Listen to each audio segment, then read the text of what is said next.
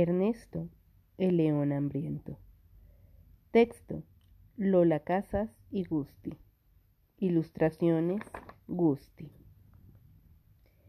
Caía la tarde y empezaba a refrescar. De pronto, un potente rugido ensordeció la sabana. El más temido, el más fuerte de los animales, el de los dientes como cuchillos y las garras capaces de rasgar el viento, se estaba despertando.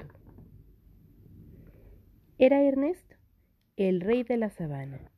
Su tripa estaba vacía y tenía un hambre feroz.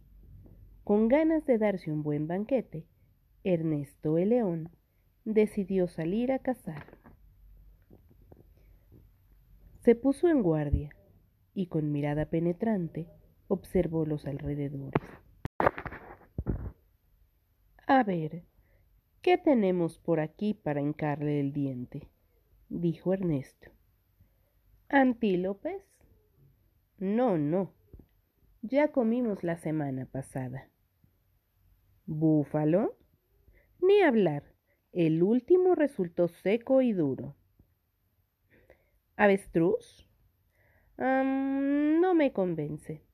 Demasiado trabajo desplumarla. ¿Rinoceronte? Me produce una acidez tremenda. ¿Jirafa? Mm, tampoco. Traen mal aliento. ¿Gacelas? Mejor para el domingo. Vienen los suegros a comer. Me apetece cebra. Parece jugosa y muy rica, exclamó el león mientras se relamía el bigote. Sin quitarle el ojo de encima, se acercó despacio a su presa. Sus movimientos eran muy lentos. Sus grandes arpas no hacían el menor ruido. Ahí estaba ella, gordita, tremendamente apetitosa, y con su pijama a rayas. Agazapado entre las hierbas, Ernesto tensó sus fuertes músculos y se dispuso a saltar.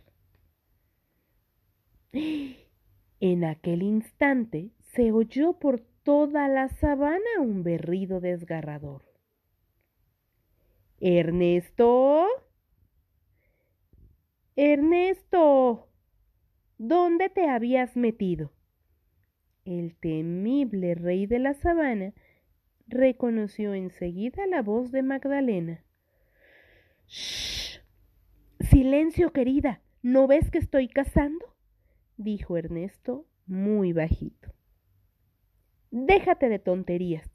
Te has olvidado de ir por los chicos a la escuela, respondió la leona muy decidida. No te hagas el valiente y compórtate como un buen padre. Y ahora déjame tranquila que tengo que ir a trabajar. Y Magdalena salió a cazar.